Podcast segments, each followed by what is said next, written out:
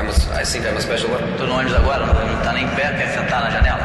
Second time I have control the match. I can play the left, the right, in the middle.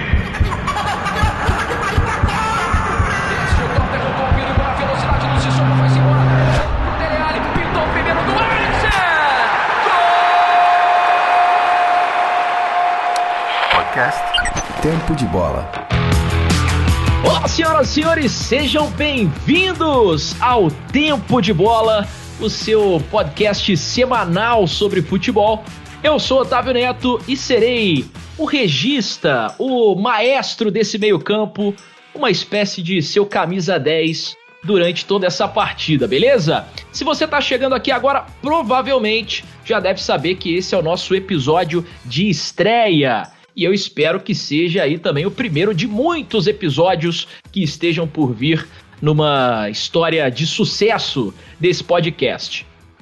A parada funciona da seguinte maneira: nos próximos 45 minutos, mais acréscimos, vamos discutir por aqui os principais assuntos do mundo da bola. No caso, a gente seleciona os temas mais quentes, os assuntos mais falados, para a gente poder trazer aqui tudo sobre o futebol, sobre o nosso esporte bretão, com análise, com resenha, com informação e, claro, também com aquela pitadinha açucarada de bom humor. Para isso, meus queridos, eu não tô sozinho nessa e nem poderia. Tô junto com a nossa escalação fixa nessa aventura, meus companheiros de time que vou apresentar agora para vocês. Começando com ele, que é jornalista, é comentarista hoje no Dazone e que destrincha futebol internacional com uma classe, com como se estivesse vestindo terno, como ninguém. Meu amigo e talvez o ponta de lança desse time, Fernando Campos, o Donan. Tá nervoso pra estreia aí, Donan? Tudo certo? Muito obrigado, Otávio, pela apresentação. Fico emocionado. Tô um pouco nervoso, mas ao mesmo tempo tranquilo e motivado, porque você também vai anunciar outras grandes feras aqui do jornalismo, da nova geração. Aqui no Tempo de Bola a gente vai discutir futebol, aprofundar um pouco mais as ideias. Vamos para cima, meu querido. Prazer ter você aqui, dona. Destrincha, dona. Esse cara é bom demais mas está com aquele friozinho na barriga de estreia, o que é absolutamente normal e o que nos motiva para peleja, né? E também temos ele, diretamente de Niterói, Nikit City, o jogador talvez mais polivalente desse time. O cara é versátil, como poucos do futebol mundial. Ele joga de produtor, ele joga de sonorizador, ele joga de comentarista, ele joga de jornalista multifacetas. Otávio Rodrigues, o Índio. Tudo certo, Indião? Tudo certo, meu xará. É uma grande honra estar aqui com vocês e eu espero, assim como o Dona também já disse, que isso aqui seja próspero, até porque são muitas feras para a gente brilhar nesse tempo de bola. Eu acho que a gente não tem muito mais o que se alongar aqui. Conto com a audiência de todos e vamos lá. Que você é um cara polivalente, que você é versátil. Tá querendo escolher camisa aqui entre os 11 titulares, ô Indião? Eu sempre gostei particularmente da camisa número 5, porque eu sempre gostei de jogar de volante. E eu acho que o volante é mais ou menos isso que você falou aí. Pode ajudar no ataque, ajudar na defesa, distribuir o jogo, tem que correr atrás dos outros para cobrar na marcação. Eu acho que é mais ou menos isso. Tá aí então, Indião, nosso volante desse time, mas que de repente pode jogar aí nas 11 posições. E diretamente do Canadá, ele que eu vou dizer que é o back da roça desse time. Zagueiro, zagueiro, como poucos, a moda antiga. O cara é jornalista, o cara é escritor, o cara é comentarista, o cara é produtor e agora também é treinador. Professor Anderson Moura, tá pronto para a aula de hoje, professor? Mais do que nunca, sempre pronto. Fica muito mais fácil quando a gente está aí na presença de nomes como esses outros três que estão aqui. O Otávio Neto, um dos maiores apresentadores que o Brasil tem no momento. O Otávio Rodrigues, um senhor produtor, né? Quem já trabalhou com ele sabe. Um homem que fica ali nos bastidores, mas garante o resultado. Fernando Campos, um tremendo comentarista, faz análises muito corretas E eu, né? Eu tô aí. Eu tô aí pra somar, tô aqui pra para tentar ser a liga entre, entre tudo isso aí, para dar segurança. Eu sou, eu sou tipo feijão, né? Chega para dar aquela complementada. Falei que o cara era zagueiro, zagueiro. Além de tudo, é humilde, né? Modesto. O nosso Anderson Moura, show de bola. Dito isso, senhoras e senhores, hora da gente partir pro início do nosso podcast. O juiz vai autorizar essa bagaça e a gente vai pros 45 minutos com os assuntos de hoje. Então, todo mundo pronto? Se aconchegue aí na arquibancada e vamos nessa. Então, autoriza Hector Baldassi, tá valendo o tempo de bola de hoje. Vamos para os 45 minutos falando sobre os assuntos que a gente separou para temperar esse nosso primeiro episódio.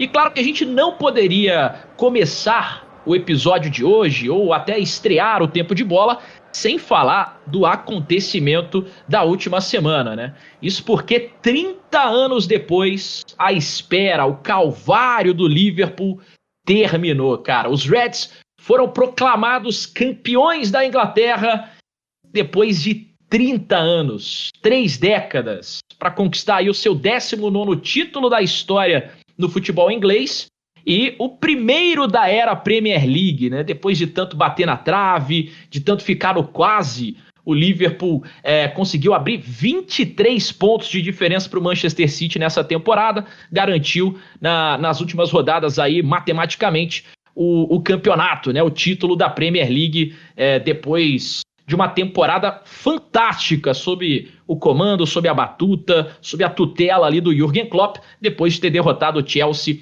por 2 a 1. Quero começar então com o Fernando Campos, falando pra gente aí uma análise desse título tão aguardado do Liverpool, né? Espera, acabou, o Liverpool saiu da fila.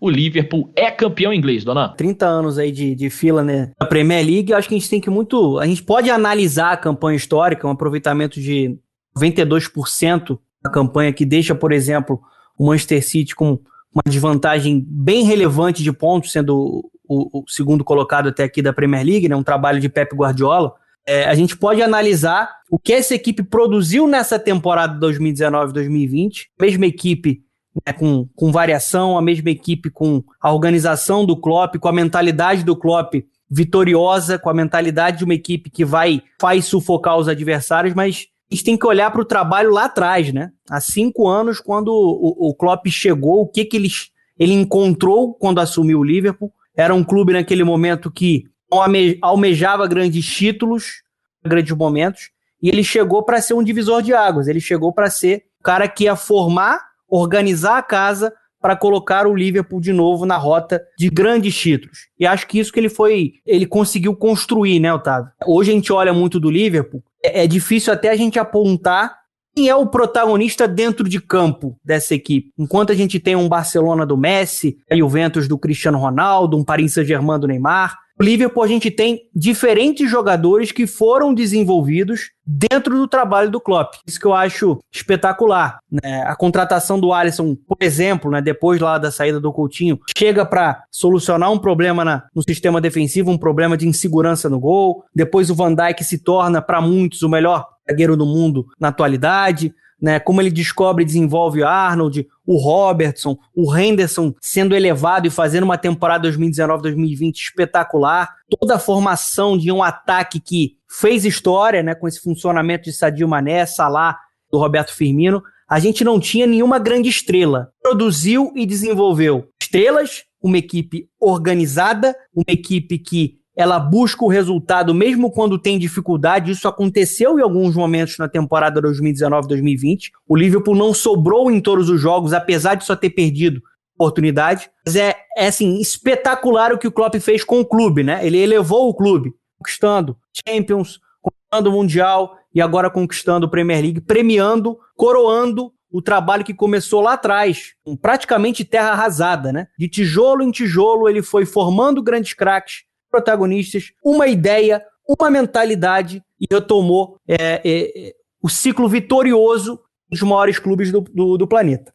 Muito bem, né? Esse é um time que você não consegue apontar, indicar um protagonista. Talvez esse nome é, devesse ser o Mohamed Salah, mas esse Liverpool é um Liverpool de vários craques, né? De vários protagonistas que chamaram a atenção e também a responsabilidade nessa temporada. Um deles que você também destacou, o goleiro Alisson, que custou aí pro, pro Liverpool na época quase 63 milhões de euros, né? E atualmente ninguém contesta essa contratação. Ele é apontado, segundo a FIFA, o melhor goleiro do mundo e realmente fez uma temporada insana. O Liverpool, além de ser, ter sido campeão inglês, também conquistou a Europa, foi campeão mundial e, enfim, uma temporada lendária para o Liverpool. Quero saber de você, Anderson. É, o que não pode mudar nesse Liverpool? É, como manter esse time campeão aí? É, esse trabalho do Klopp tão bem feito que o Donan destacou para a próxima temporada, né? Quais talvez sejam os obstáculos do Liverpool a partir da próxima temporada? Olha, eu só vejo um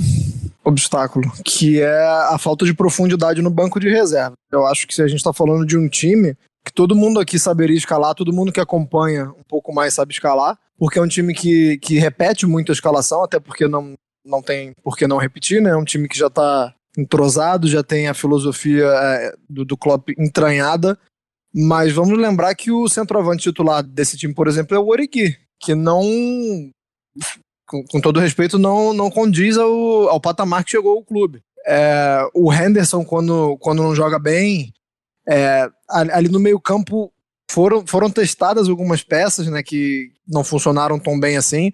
Ainda você ainda tem quatro bons nomes para três posições, digamos assim, mas mais do que isso, é, já começa a ficar um pouco mais apertado. Você tem o Fabinho, o Hinaldo, o Nabi Keita e o Henderson. Passou um pouco disso aí, já, já cai um pouco do, do patamar. Então, assim, se o Liverpool conseguir agregar um pouco mais é, a, a, esse banco de reservas. E em algumas posições, é, eu, por exemplo, não vejo o, um, um, zagueiro reserva do mesmo nível. Do mesmo nível do Van Dijk seria absurdo, né? Eu cobrar um reserva. Mas o, o, o Lovren, quando entra, por exemplo, você já vê que cai muita coisa. Então, assim, se conseguir uh, adicionar um pouco de profundidade a esse elenco, a gente pode estar falando aqui de uma hegemonia. Se não conseguir, eu já não tenho tanta certeza, porque é, os desgastes são naturais, né? Quando você analisa trabalhos longos, é, o jeito de jogar do time pode ficar mais fácil de ser compreendido pelas outras equipes, é, o desgaste natural do dia a dia, tanto com o treinador, tanto com os, os, companheiros de equipe,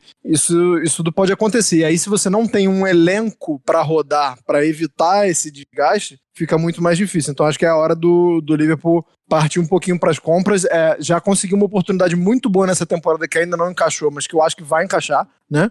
Que é o Minamino. O Minamino, na verdade, ele, ele é um, um case que o Klopp tem que, tem que entender, né? Porque o Minamino ele é tão versátil e ele oferece tantas, tantas possibilidades, e inclusive eu acho que esse foi o motivo pelo qual o Liverpool comprou, que o Klopp precisa de um pouco mais de tempo para entender como ele pode é, otimizar né, o Minamino. Mas precisa mais do que isso. É, vamos ver como vai ser utilizado aí o japonês Takumi Minamino, como bem destacou o Anderson.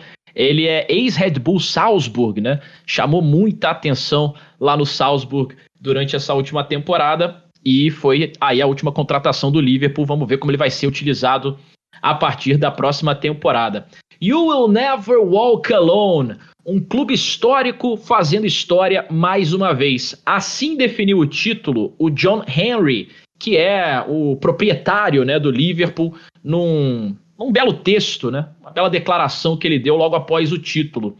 E ele chegou a dizer, Otávio Rodrigues, Abre aspas. O Liverpool tornou o jogo mais bonito do que nunca. Fecha aspas para ele. Como é que você encara essa declaração? Você concorda com ele de que realmente esse Liverpool é, trouxe um futebol mais bonito do que a gente estava vendo aí nos últimos tempos para essa temporada histórica aí dos Reds? É, em relação ao que a gente tem visto do Liverpool nos últimos anos, com certeza. Por mais que, não sei qual é a opinião dos amigos, o Liverpool da temporada 2017-2018 que perde a Champions para o Real Madrid, naquele desastre lá do Sérgio Ramos junto com o Salah, que o Salah sai machucado e o Karius entrega alguns golzinhos né, para o Real Madrid na decisão, eu me atraía mais para aquele time. O, o, o, time que vem depois né, e que ganha a Liga dos Campeões, ele, ele acaba sendo mais eficiente, digamos assim, talvez mais preparado.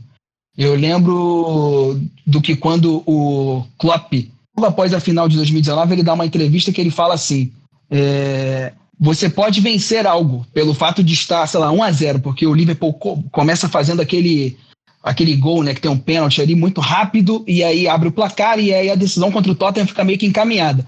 E aí ele já, depois ele logo fala assim, só que agora você pode acabar perdendo alguma coisa a partir desse 1 a 0 Ele tinha tanto o estigma de perder finais, o, Liverpool, o Klopp nunca perdeu uma semifinal. Só que quando ele chegava em final, seja com o Dortmund, seja com o Liverpool na Europa League, ou na temporada anterior na Champions, que esse time que talvez jogasse mais bonito não conseguisse sei lá, ele chegou até a falar de um, de um fator destino ou acaso, que foram as lesões e as falhas do Carlos. E, e, a lesão do Salah.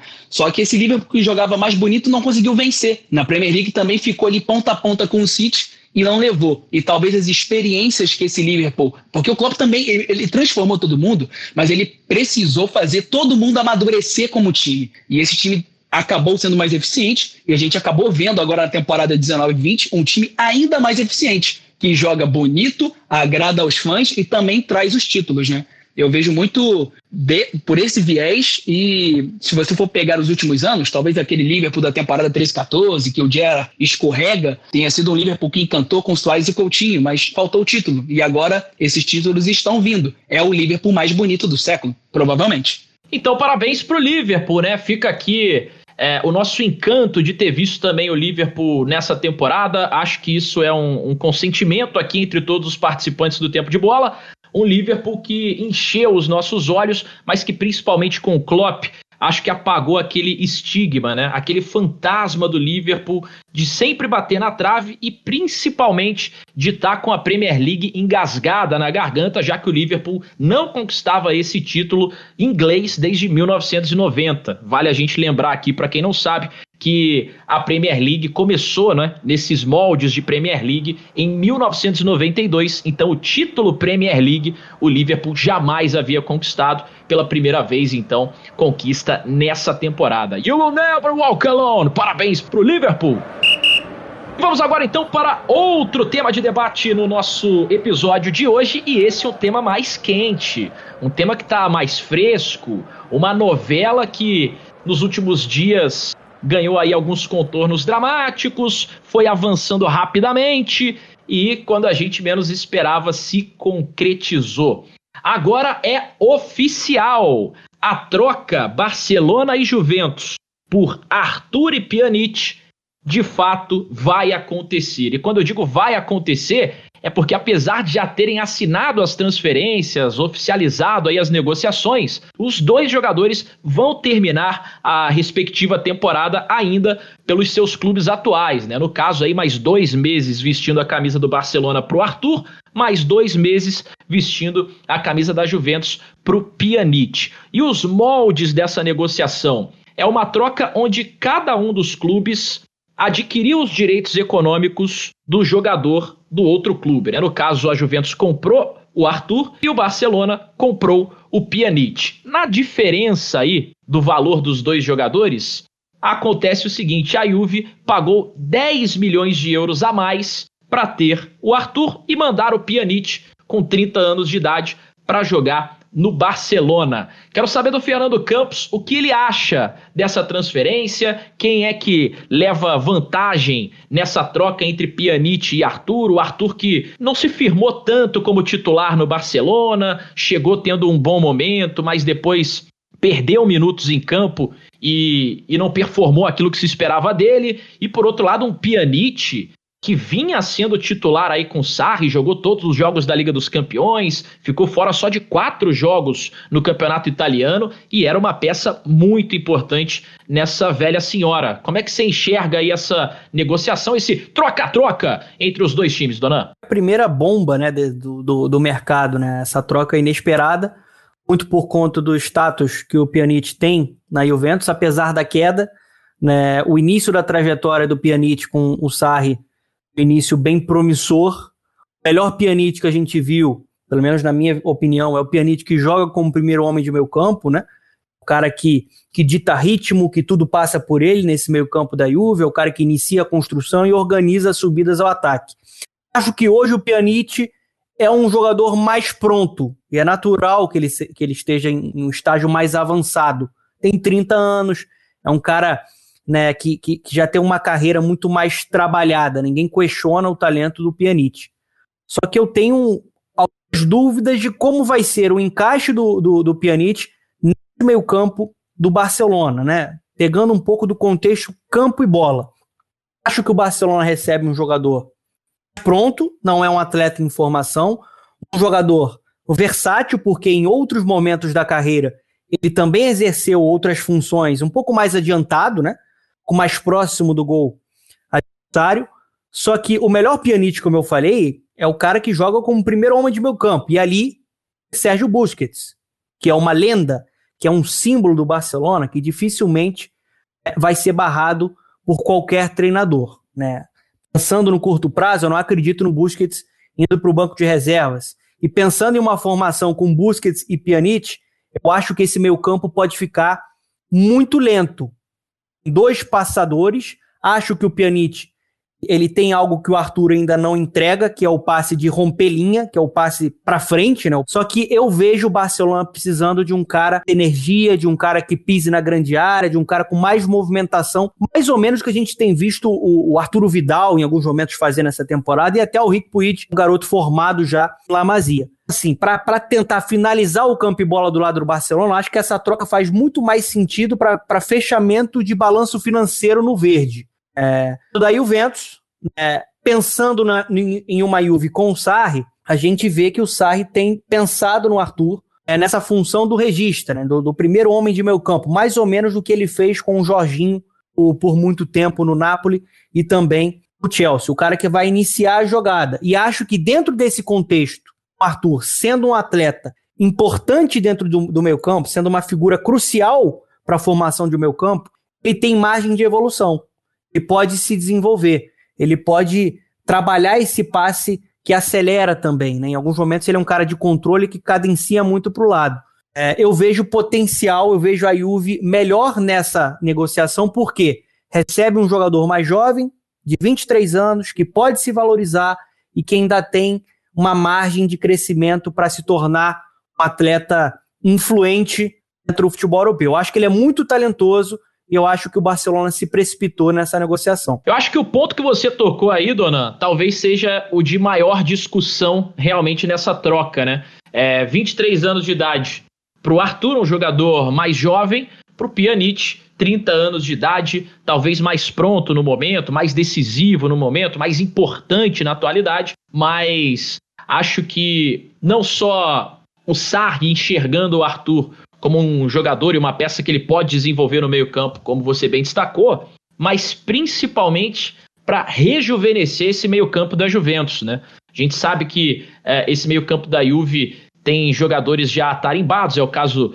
do Quadrado, do próprio Douglas Costa, do, do Kedira, que é mais ali da posição, né? 33 anos tem o Kedira, é, tem o Matuidi também, que já passou dos 30. Então, assim, ele pensa é, numa Juve para os próximos anos, né? Para um legado de, de mais anos do Arthur chegando para cumprir essa função ali, quem sabe com o Rabiot, enfim, com as peças que ele vai desenvolver nesse meio de campo. Como é que você enxerga o futuro do Arthur na Juve? Você que conhece a Juve como poucos aí, Anderson Moura. É, como que o Sarri pode utilizá-lo nesse meio campo, enxergando quem seriam aí os seus companheiros com a chegada dele aí no time? Eu tô muito curioso para saber como vai ser é, a adaptação, como ele vai jogar, eu já desconfio, né? Porque o Sarri, ele, ele é um técnico previsível, é uma palavra muito forte e às vezes pode ter uma conotação negativa mas é um cara que a gente já sabe um pouquinho como vai funcionar o meio-campo dele.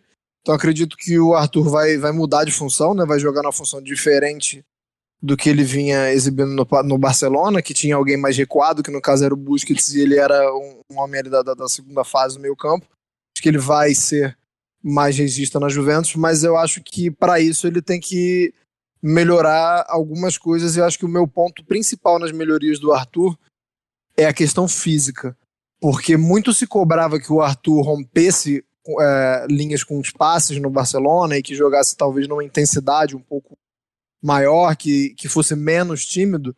Talvez isso não seja um problema para ele na Juve se ele for o 5 ali, né? Vamos dizer, se ele for o primeiro homem de meio campo, talvez isso não seja um problema, porque na verdade ele vai muito mais é, distribuir e essa, essa função de ter esse passe mais vertical e ter esse passe que.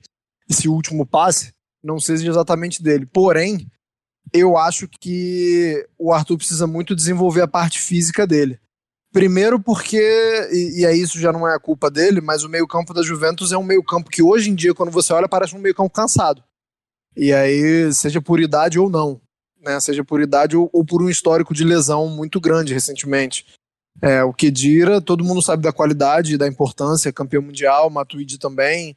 É, mas hoje, exceto o Betancourt, parece um meio-campo muito pesado. E olha que o Betancourt não é dos mais rápidos, mas pelo menos é um cara que consegue entregar uma intensidade durante muito tempo. O Rabiot já não vou entrar nem muito no assunto, porque o Rabiot não agrega, na minha opinião, não agrega nada, né, para Juventus. É, seja taticamente, seja tecnicamente, é, é um jogador muito blazer para mim, um jogador muito sensal. Então acho que, que, ele, que ele nem faz parte dessa discussão.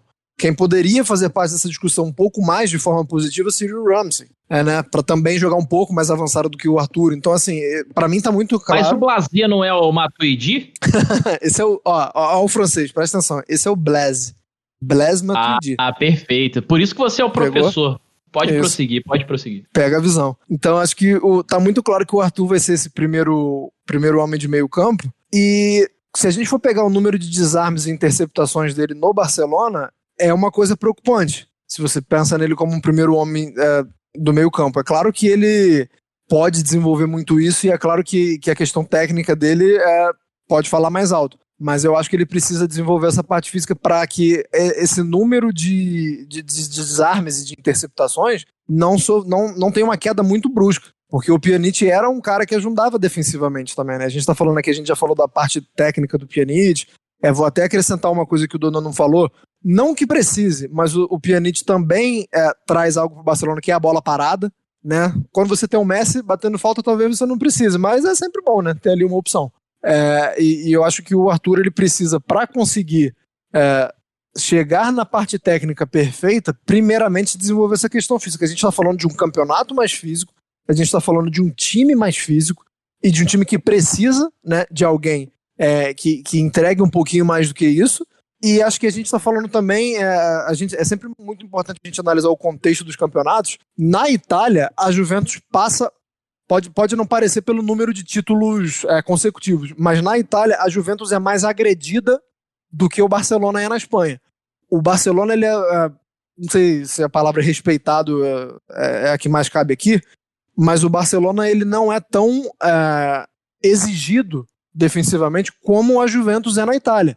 A gente vê times hoje na Itália que, apesar de um elenco inferior tecnicamente, vão para trocação com a Juventus, que é o caso da Lazio. A Lazio ganhou uma Supercopa da Juventus assim, com um elenco inferior, com, com um, um 11 inicial inferior, mas que foi para guerra. E, e a Atalanta é a mesma coisa. E o Napoli também.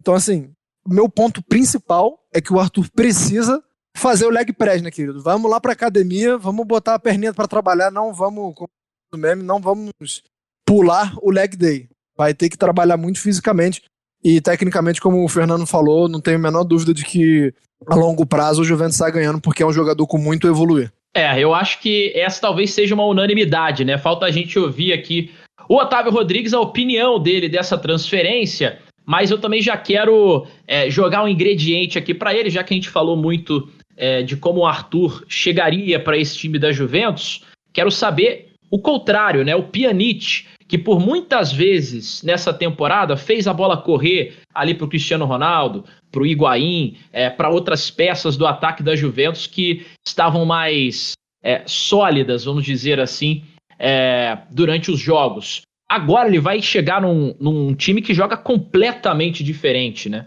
Em que o meio-campo ali do Barcelona talvez não tenha uma peça igual a ele. A gente tem muitos jogadores que vêm de trás naquele tic-tac, né? O caso do Rakitic, do próprio Vidal, que está jogando mais avançado agora, é, do De Jong, que talvez tenha sido a peça é, que tenha chegado para tirar esse espaço do Arthur, do próprio Busquets, que já é presidente do meio-campo desse Barcelona. E o Pjanic vai ter ali na frente dele três caras, assim, dispensam qualquer tipo de apresentação, né?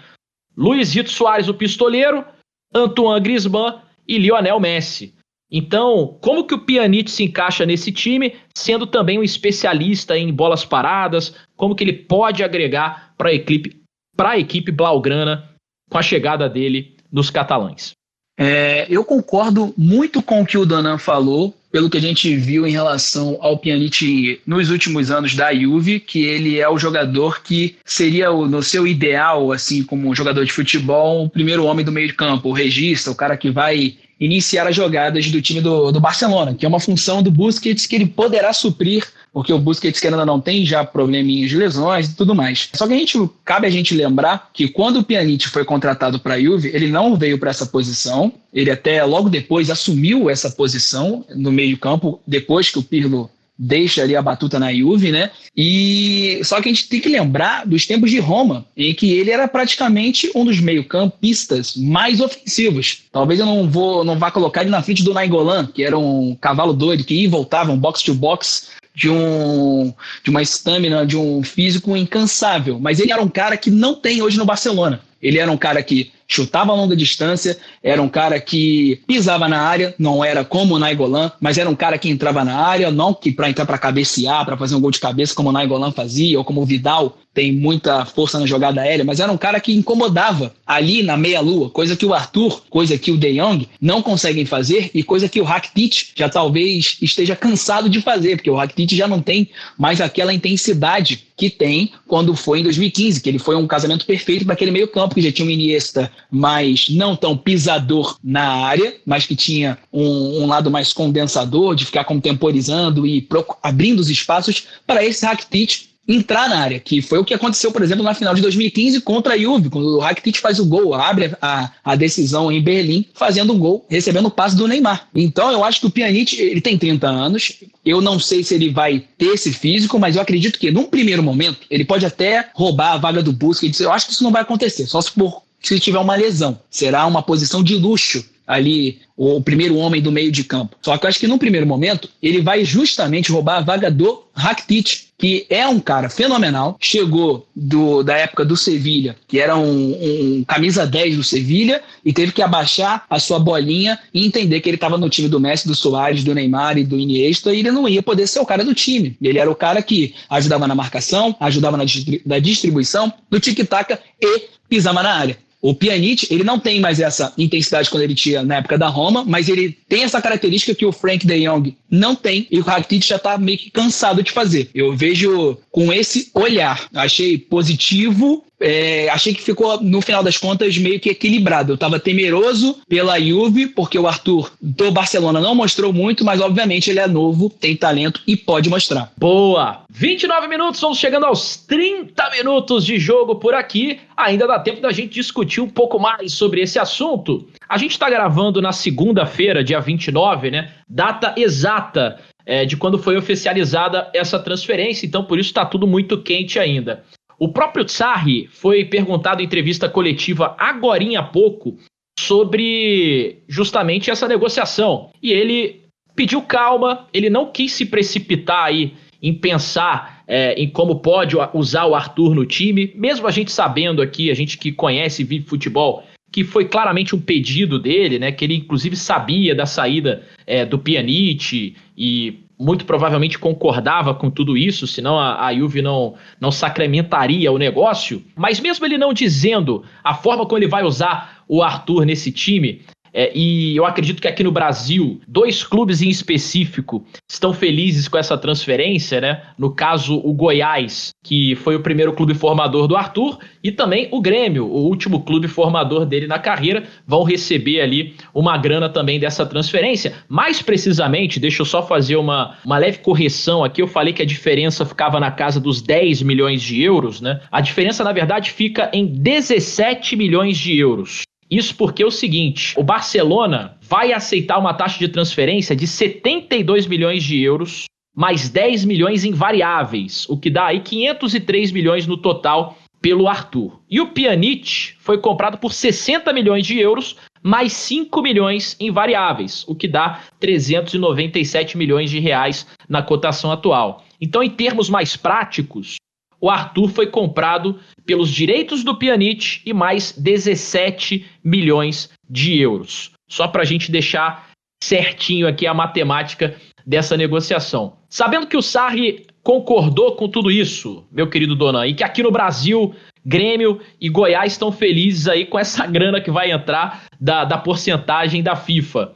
Como que o Arthur chega para esse time? Você já imagina ele titular de imediato, levando em consideração que ainda vai esperar a próxima temporada começar, né? Ele vai pegar toda a pré-temporada ali com o Sarri. Você acha que aquilo que você disse dele fazer o que o Jorginho fazia com o Sarri antigamente é exatamente como o Sarri deve imaginar o Arthur dentro do seu time? Então, pelo valor né, da negociação, pelo status, uma troca aí com, com o Pjanic, que é uma figura central da Juve, acredito que passe pela cabeça do Sarri, a gente espera que o Sarri seja técnico, né? a gente está analisando aqui com o Sarri como técnico da Juve, vamos ver como é que vai ser o final da temporada da Juve, se ele de fato vai permanecer, porque a pressão já é grande.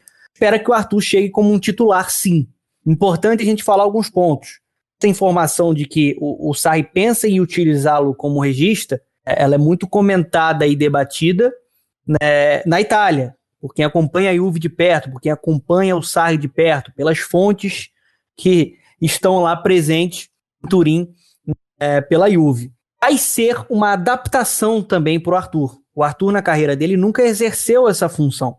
Importante falar que o melhor Arthur que a gente viu na carreira, o Arthur que jogava num 4-2-3-1 do Grêmio, né? ou seja, ele tinha um volante ao lado dele, mais pelo lado direito, mas era um Grêmio que tinha muita mobilidade, era um Grêmio que girava muito. Isso facilitava muito o, o raio de ação do Arthur, né? Porque o Arthur ele chamou muita atenção no futebol brasileiro pelo controle que ele tem, a técnica, o refinamento, a condução é, que ele tem, né, com a bola rente ao pé, e ele também tem o giro, né? Ele mina na esquerda e consegue fazer um giro para a direita e sair jogando, já deixa o, marca, o, o marcador na saudade. Tinha um contexto no Grêmio né, um esquema tático no Grêmio, uma ideia, um estilo de jogo no Grêmio que favorecia o melhor desenvolvimento e rendimento do Arthur. Isso tem que ser analisado. Jogar na Juve como um registro, ele vai precisar ser adaptado a essa nova função. Acho que ele inicia como um titular, mas o torcedor da Juve não, não pode esperar um Jorginho pronto, né? Tem que ter um pouquinho de calma, um pouquinho de paciência. Ele vai trabalhar muito durante o jogo, vai ser muito acionado, tudo vai passar por ele acho que ele tem potencial para isso, porque tem visão, porque tem técnica, tem, porque tem controle. Concordo com o Anderson, a parte física ele vai ter que trabalhar, e, e, talvez ele não seja tão exigido em uma falha que eu acho que ele tem, que é essa, essa capacidade de, che de chegar como elemento surpresa, né? De, de infiltrar, de pisar na grande área. Vai ser uma nova função, mas eu acho que é uma função que ele tem potencial sim para exercer. Se a gente for falar aqui quantos jogadores o Barcelona triturou nos anos, acho que a gente não vai ter nem nem tempo de bola aqui uh, para debater. Eu acho que o Arthur ele foi de fato burocrático no Barcelona, mas tem um contexto que explica isso. Se esperava, né? Eu até vou pedir para você complementar é, que ele fosse o substituto do Iniesta, só que não chegou nem perto disso com a camisa do Barcelona, né? Aqui que você atribui, por exemplo, esse essa falta de protagonismo, esse essa obscuridade aí no futebol do Arthur que não fez ele ele aflorar como se esperava com a camisa culé? Eu acho que o Barcelona ele precisa hoje ter uma pressão muito grande, principalmente por conta da dinastia recente construída na Europa pelo Real, de um rendimento imediato. Não se tenha paciência. É, quando você compara ele com um gênio como Iniesta, isso já pressiona muito o atleta que está chegando, que de fato mostrava aí condição de de se tornar um jogador importante no Barcelona, só que o Iniesta era um cara que chegava mais à frente, que tinha mais mobilidade, que foi construído dentro do DNA do Barcelona, dentro de La Masia, era um cara que chegava à frente para romper a linha de marcação, que batia no gol, que tinha infiltração, ou seja, era outro patamar de jogador. É, acho que o Arthur ele teria potencial para ser importante no Barcelona dentro de mais organizado. Hoje o Barcelona não tem uma equipe organizada com o Kik Setien, que isso também prejudicou um pouco, né? O Barcelona tem um jogo muito posicional, e aí você limita muito é, esse giro, essa capacidade que o Arthur tem de controlar o jogo. É, eu acho que você tocou também num ponto importante, né? A diferença de treinadores, em que o Arthur, principalmente, olhando o lado dele da história, é, vai poder migrar, né? Uma, uma diferença muito grande aí entre o Setien e o Sarri. Talvez um treinador mais pronto, mais, mais com mais bagagem para extrair do Arthur o que se espera dele. Então acho que é um ganho também do lado do Arthur, né? Para o próprio futebol, para a própria carreira dele, pode ser bem interessante. A minha pergunta para o Anderson agora é uma parte mais ética da coisa, né? Os dois clubes na negociação decidiram que os jogadores vão encerrar a temporada ainda nas casas atuais, ou seja, Arthur e Pjanic seguem por mais cerca de dois meses em Barcelona e Juventus, respectivamente. E aí a gente olha para os compromissos dos dois times na temporada e compromissos extremamente importantes, né? O Barcelona perdendo as rédeas do Campeonato Espanhol nessa reta final, mas que ainda vai ter um jogo de oitavas de final a cumprir contra o Napoli em partida única e também, apesar desse jogo ser no, no Camp Nou, né? E a Juventus precisando ir atrás de uma vitória para cima do Lyon, jogando em casa nesse aspecto, mas sem torcida, também com todo o novo protocolo, para tentar avançar para as quartas de final da Liga dos Campeões. Isso falando de Champions, porque no campeonato italiano, a Juventus também vai vendo ali no seu cangote a Lazio, quatro pontos de diferença entre hoje a líder Juventus e a vice-líder Lazio. E a Juve, por exemplo, tem um compromisso, se eu não estou enganado agora, bem difícil contra o Genoa, que apesar de estar lá embaixo, é um time que está brigando contra o rebaixamento. Enfim, é uma reta final de temporada difícil para os dois times. É, como que você encara o fato de dois jogadores importantes para os dois elencos que vão continuar para essa reta final de temporada, mas já com a cabeça pensando no próximo clube. Como é que você enxerga isso, Anderson? O caso do Arthur é, é um pouco, eu posso falar acho que um pouco menos porque eu conheço menos a história profissional do Arthur, né? Mas o Pjanic ele sempre foi um jogador muito profissional. É, eu de vez em quando converso com a Clara, que é quem tem contato de, não sei diário, mas constante na Juventus e um jogador muito que leva muito a sério o seu trabalho. Então, eu, eu não acho que vai ser um problema, até porque ninguém pode acusar o Pjanic de, de cair de rendimento agora se ele já não tá no melhor da forma dele, né? É, assim, não vai ser alguma coisa que vai falar que ele tá jogando mal por causa da transferência. O Pjanic ele já não vem atravessando um bom momento, apesar da, da importância que tem. É, ele, ele é uma espécie de termômetro da Juventus e no melhor momento dele na temporada, consequentemente, a Juventus também viveu o seu melhor momento. E explica muito que a Juventus não esteja tão criativa na fase ofensiva, se o Pjanic também não está vivendo um bom momento. Então, assim, acho que não. Apesar de estar de, de tá um, numa má fase, eu acho que ele é profissional o suficiente para não deixar cair mais ainda e, e, e não entregar. O caso do Arthur, como recebe menos oportunidade de jogo, eu acho que resta ele mostrar nesse, nesse, é, nesse tempo que ele pode ser utilizado no Barcelona, que o Barcelona errou em vender ele. E mostrar também um bom cartão de visita para o torcedor do Juventus, porque é, a gente vive num mundo globalizado em que as pessoas acompanham muitos jogos, mas talvez o torcedor juventino não acompanhe tanto o Arthur especificamente, né? Pode ser que veja o jogo do Barcelona, que é uma equipe que muita gente para para ver, mas pode ser que o, o torcedor juventino não olhasse tanto. E agora, o Arthur tem como oportunidade, né, mostrar que ele vale o, os 70 milhões que a Juventus desembolsou. A, minha questão é só que o Arthur vai ter menos oportunidades para isso do que o Pjanic e que ele é menos conhecido e consagrado no cenário mundial do que o Pjanic. Então, assim, ele tem que aproveitar viver os minutos em campo dele no Barcelona de uma forma muito mais intensa do que o Pjanic. O Pjanic é um jogador mais consagrado, é um jogador mais conhecido e enfim, o Arthur ainda não tem essa bagagem toda. Então, se o Arthur for ouvir a gente, acho que a dica é essa. Assim, mostrar que o Barcelona estava errado de não ter tido paciência com ele e mostrar para o torcedor do Juventus que a Juventus estava certa e que ele vale o investimento que foi feito. E você que tá ouvindo o podcast aí, diz pra gente, cara, procura a gente nas redes sociais, arroba Tempo de e diz o que você pensa desse assunto. Você acha que o Arthur e o Pjanic deveriam permanecer na, no Barcelona e na Juventus até o fim da temporada? Acham que a transferência já deveria acontecer agora? Como que vocês encaram essa situação? Quem que vocês acham que levou a melhor também nessa transferência? Juventus ou Barcelona? Manda sua mensagem pra gente, aproveita para seguir a gente também lá nas redes sociais. Indião, eu passo a mesma pergunta para você, cara. Você acha que é correto dos dois clubes adiarem a, a ida dos dois jogadores só depois que a temporada terminar, até por conta também do Covid-19 e todo o protocolo que está acontecendo mundo afora, mas principalmente na Europa com o término da temporada por lá, e também o lado do meme da coisa, né? Já que o Arthur vai ter aí dois meses para se despedir do Messi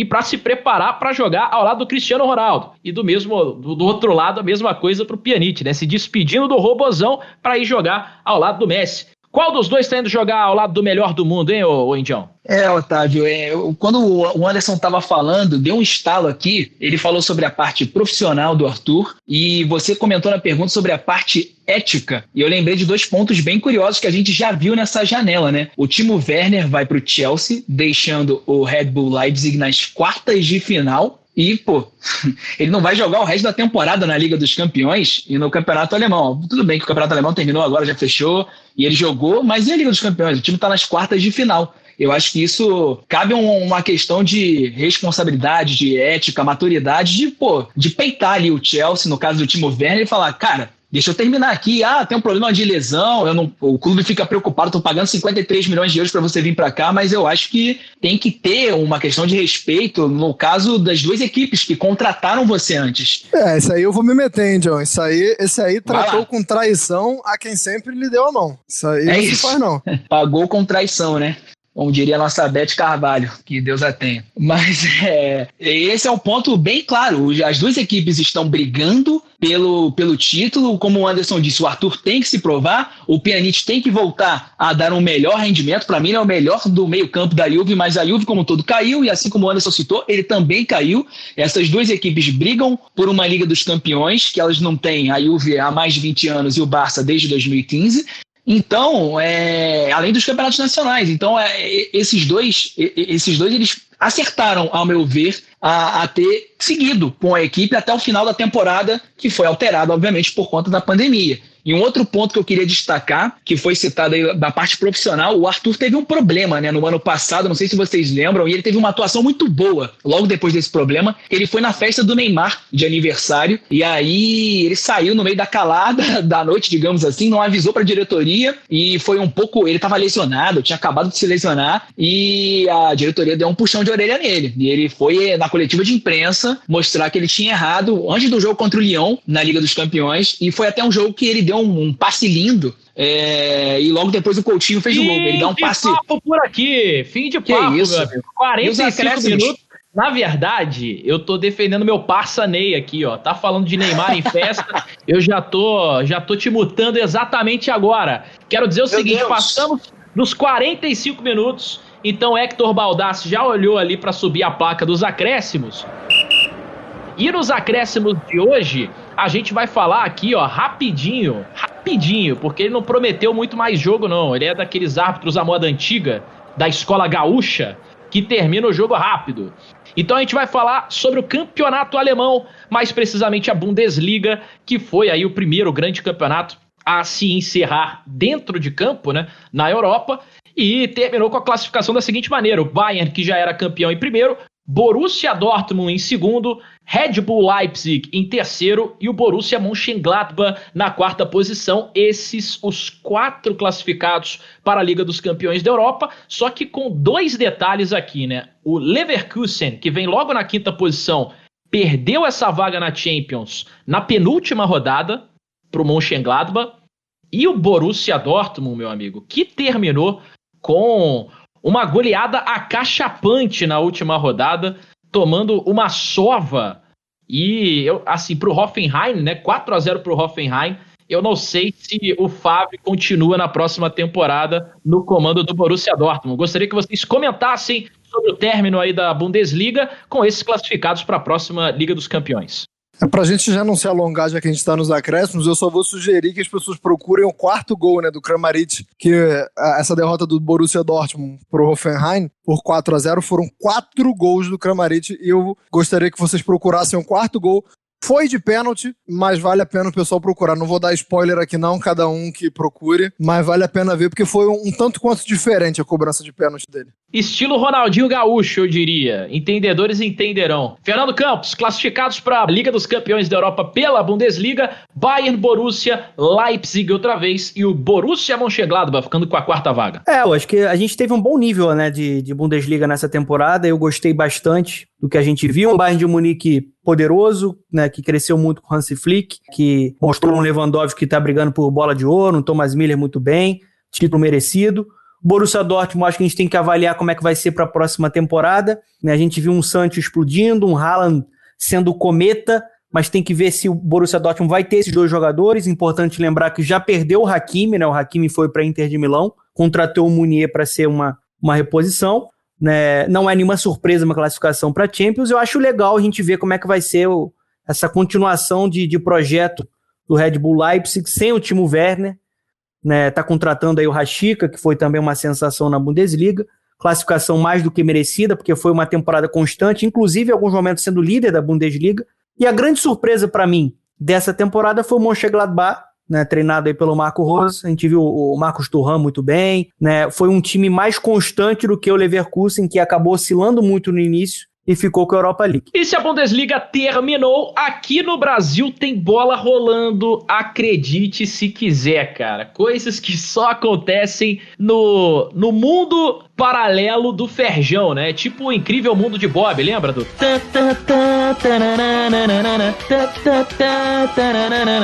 Hora do cafuné com o tio Ted, meu querido Otávio Rodrigues. Tivemos rodada do Campeonato Carioca acontecendo nesse final de semana e, por exemplo, o Vasco venceu o Macaé em São Januário com o hat-trick do Cano, o Fluminense perdeu pro Volta Redonda jogando no Newton Santos com direito à voadora lá do Egídio, cartão vermelho para ele. Botafogo goleou por 6 a 2 a Cabo Friense. E eu acho que de positivo, se é que dá pra gente tirar alguma coisa de positivo, os protestos, sobretudo do Botafogo aí, é, dizendo para todo mundo que não é hora de jogar futebol. Eu acho que isso é um consenso também entre a gente. O que, que você achou aí desse fim de Bundesliga, esse reinício de campeonato carioca? Acredite se quiser. Sendo bem breve, cara, com relação à Bundesliga, o roteiro praticamente não se alterou, né? Depois que entrou o Hansi Flick, tudo voltou ao normal no Bayern de Munique. E na Bundesliga a gente viu uma competição pelo segundo lugar, em que o Dortmund se destacou muito mais. Se eu tivesse que destacar algo bem assim alternativo, que talvez não seja tão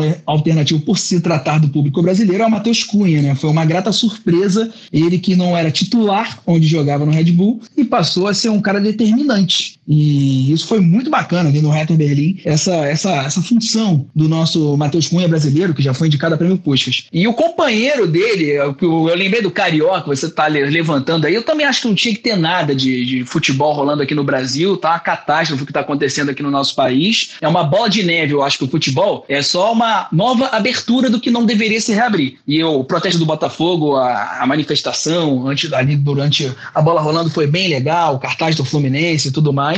É, mas lembrando do companheiro do nosso, do nosso Matheus Cunha, é o Salomão Calu, né? Tá se tornando cada vez mais popular essas negociações que os jogadores ficam anunciando nas redes sociais. As negociações não tá nem fechado ainda, mas depois do Yaya Touré, tá lá o Salomão Calu, com 34 anos, botando foguinho nos stories e gravando, rindo com o Matheus Cunha. Eu achei bem engraçado. Com relação ao futebol, acho que não tem que acontecer nada, mas eu gostaria muito de ver Salomão Calu junto com o Honda aqui no meio-campo do fogão. É o Botafogo fornecendo pra gente uma fábrica de memes. Boas e gostosas risadas nessa nesse momento difícil que a gente tá enfrentando, né? Só para fechar, você falou do, do Matheus Cunha, né? Eu tava gravando Copa e Games com o Paulinho, jogador brasileiro ex-Vasco do Leverkusen, é, e é, foi justamente antes da última rodada da Bundesliga. E eu falei para ele, pô, vocês vão ter que dar a vida, vão ter que torcer pro Hertha. Ele, não, cara, vou até ligar pro Matheus Cunha, falar para ele que eu dou um bicho para ele, para eles ganharem do Mönchengladbach e tal, porque o, o, o, Leverkusen dependia desse resultado, né? O Hertha Berlim venceu o Mönchengladbach e eles fazerem a parte deles para ficar com a vaga. Mas foi pouco bicho, hein? Foi, não foi generoso. A mala não tava gorda, né? Ah, mas dito isso, senhoras e senhores, é fim de papo por aqui. Ergue o braço, Hector Baldassi. Fim de podcast, fim de tempo de bola para vocês. Com precisamente, caraca, mano, mais de 50 minutos de jogo hoje. Hector Baldassi estava bonzinho, cara. Tava bonzinho e deixou vocês jogarem, beleza? Ah, é. É muito paralisado. A, a bola né? rolou pouco. Alguns problemas aí, mas que foi show, foi um bom jogo. Prevejo problemas no vestiário, né? Prevejo que o clima não vai bem no vestiário, cara. Antes de vocês partirem aí para as considerações finais, eu separei algumas rapidinhas. De rapidinho Opa. você entende, né, Fernando Deixa quieto. Opa, tá bom, né? Rapidinhas aqui para vocês, cara. Talvez vocês queiram falar sobre algumas coisas aqui nas considerações finais, então eu não vou roubar de vocês essa essa vontade. Mas uh, temos aqui a Inter de Milão ficando perto de um acerto com o Real Madrid pelo Hakimi, um negócio que pode envolver aí 244 milhões de reais. Temos também o Borussia Dortmund liberando o Munier para disputar o restante da Champions com o PSG e algumas outras notícias frescas que provavelmente podem virar aí assunto de um próximo episódio. Senhores, Beijo para vocês, em considerações finais por aí, começando com você, Fernando Campos. Citou aí o, Hakimi, acho que a grande contratação da, da Inter de Milão, mas eu fico aí com o anúncio da Juve, né, da renovação por mais um ano com Buffon e Chiellini, de símbolos de uma Juve vitoriosa, né, dois expoentes de uma geração espetacular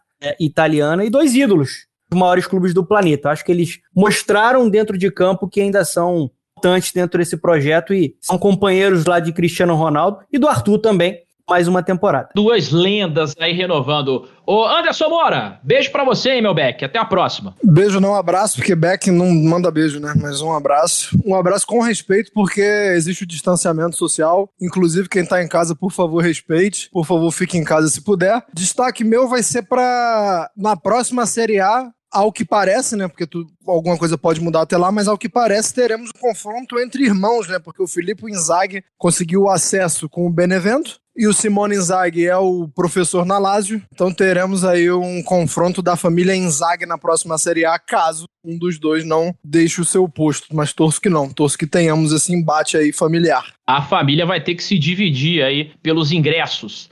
Tato Rodrigues, meu indião, eu acho até que você tem algo para falar sobre aposentadoria de certo atacante, que eu já vi você muitas vezes torcendo para ele só por conta da beleza, viu, indião? É o nosso alemão espanhol, né, Mário Gomes, se aposentou. Eu gosto desse tipo de centroavante, não por ser bonito. O cara é um, cara, é um rapaz bonito, não tem nada contra isso, apenas admiro. É, mas eu gosto desse tipo de centroavante, aquele botinudo que sabe fazer gol. Aqui no Brasil seria o Rob Gol ou Kleber Pereira. Lá na Europa eu gosto do Kisling, do Klasian Runtelar e do nosso Mário Gomes. E outro pontinho, se aposentou, né? Fiquei muito triste com isso. Fazer o quê? É, outro pontinho que eu não respondi da outra pergunta, só para fechar aqui. Você falou Arthur vai jogar com. Jogava com o Messi, vai jogar com o CR7, que é o melhor, para mim, obviamente. Sem dúvidas, Lionel Messi. Tá aí, o Indião não ficando em cima do muro. Bom demais. O cara tacou a bomba e saiu correndo. É isso, cara. Bomba de fumaça e um abraço. Vocês resolvam com ele no próximo episódio. Galera, não sei antes agradecer a todo mundo que escutou aqui até o final esse nosso episódio de estreia estreia. Aos poucos a gente vai adquirindo aqui ritmo de jogo, né, pro tempo de bola. Espero que vocês tenham curtido. A gente volta na semana que vem com o próximo episódio, com os assuntos mais quentes. Se vocês têm sugestões pra gente, nos sigam lá nas redes sociais, troca uma ideia conosco, arroba Tempo de Bola Cast, tá aqui na descrição também do, desse episódio. E você pode seguir a gente nas redes sociais, trocar essa ideia junto com a gente, beleza? Uma ótima semana para vocês, bons jogos e a gente se vê na semana que vem. Beijo nas crianças, tchau e benção. E eu fui, é fim de papo, tchau, tchau.